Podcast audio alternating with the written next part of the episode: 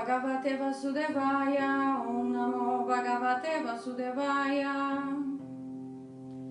Namastê, meus amigos, começando mais uma aula de Bhagavad Gita como ele é, baseada na tradução de Swami Prabhupada. Esse meu Bhagavad Gita como ele é, é de 1976, tá? Então, se você conseguir, assim, uma versão antiga, é quanto mais antiga, melhor.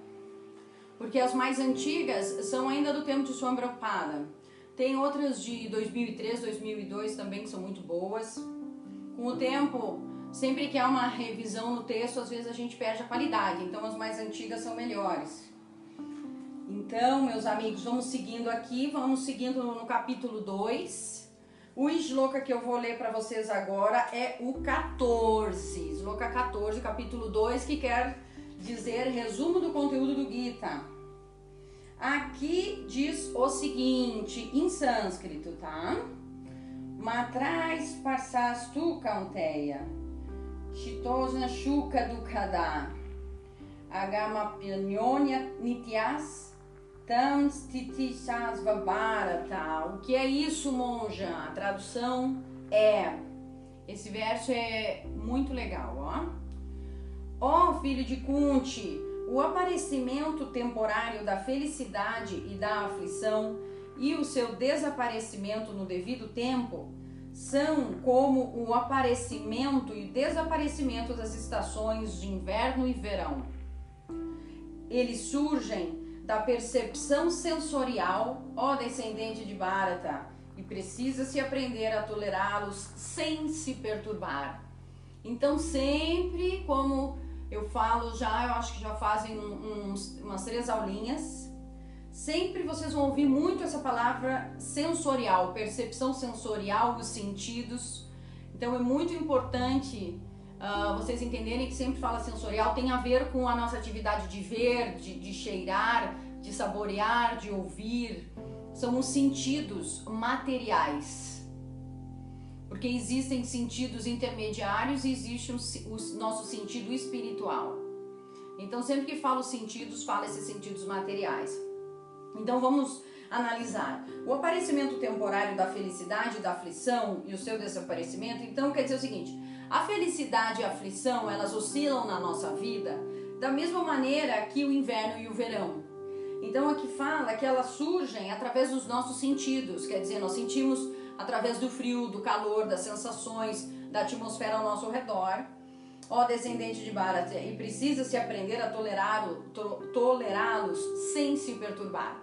Então, o que é isso? Aqui diz que a felicidade é a tristeza. Eu vejo muitas pessoas, ah, muitas vezes as pessoas ficam doentes porque elas ficam muito apegadas em tristezas, não é verdade? Você não conhece pessoas que só lembram coisas, uh, períodos difíceis da vida e ficam presas em coisas negativas. A pessoa tem que desenvolver esse autoconhecimento através dessa escritura ancestral que tem mais de 6 mil anos. Que coisa incrível, já falava isso. Que esse mundo é transitório e temporário e que as energias elas oscilam da mesma maneira que um, um certo período do ano está um calor horrível, não é verdade? Num outro certo período do ano está muito frio. Então, em algum período da nossa vida as coisas estarão bem e em algum outro período da nossa vida as coisas não irão tão bem. É isso que o Bhagavad Gita está querendo nos dizer nesse verso que Bhagavan Sri Krishna está falando para Arjuna.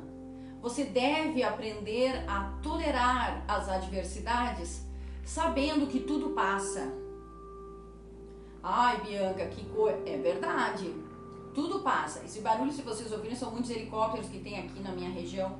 Estou pertinho da Ponte Estaiada, aqui na Zona Sul de São Paulo. Amigos, tudo passa tem até aquelas brincadeiras nas redes, tudo muda, já viram isso? Mas não é brincadeira, isto é verdade. Então a gente aprende algumas meditações como a análise da natureza. Vocês já viram as plantas? Esse é o problema, as pessoas se afastam da natureza e começam a ficar doentes. As plantas, elas têm um período que elas germinam, elas crescem, elas dão, dão flores ou dão frutos, dependendo da natureza, todas dão flores. Mesmo que você não enxerga, elas florescem, enfim, elas têm a maturidade e aí depois elas cedem essas sementes e elas morrem. Então tem um período favorável das árvores, mas tem também o inverno e o outono onde elas perdem as folhas, não é verdade? E ficam fechadas, mas elas rebrotam quando vem a primavera, não é verdade? Então a gente deve aprender a tolerar o frio e o calor, a alegria e a tristeza, a ofensa e o elogio. Isso também é um outro verso do Gita sobre a ofensa e o elogio. A gente deve aprender a tolerar, ficar equânime, ficar, como eu já falei numa aula anterior, tranquilo. Agora, o que não é isso que nós vemos hoje em dia, né? Às vezes a pessoa recebe assim uma notícia triste, não se nunca mais sai daquilo, ou a pessoa se sente bem e quer viver sempre bem e fica doente porque não está naquele nível de felicidade que já esteve. Então, vamos meditar nesses louca e vamos refletir o quanto nós devemos aprender, aprender a tolerar tanto o frio e o calor, a ofensa, a alegria, quanto tudo na nossa vida.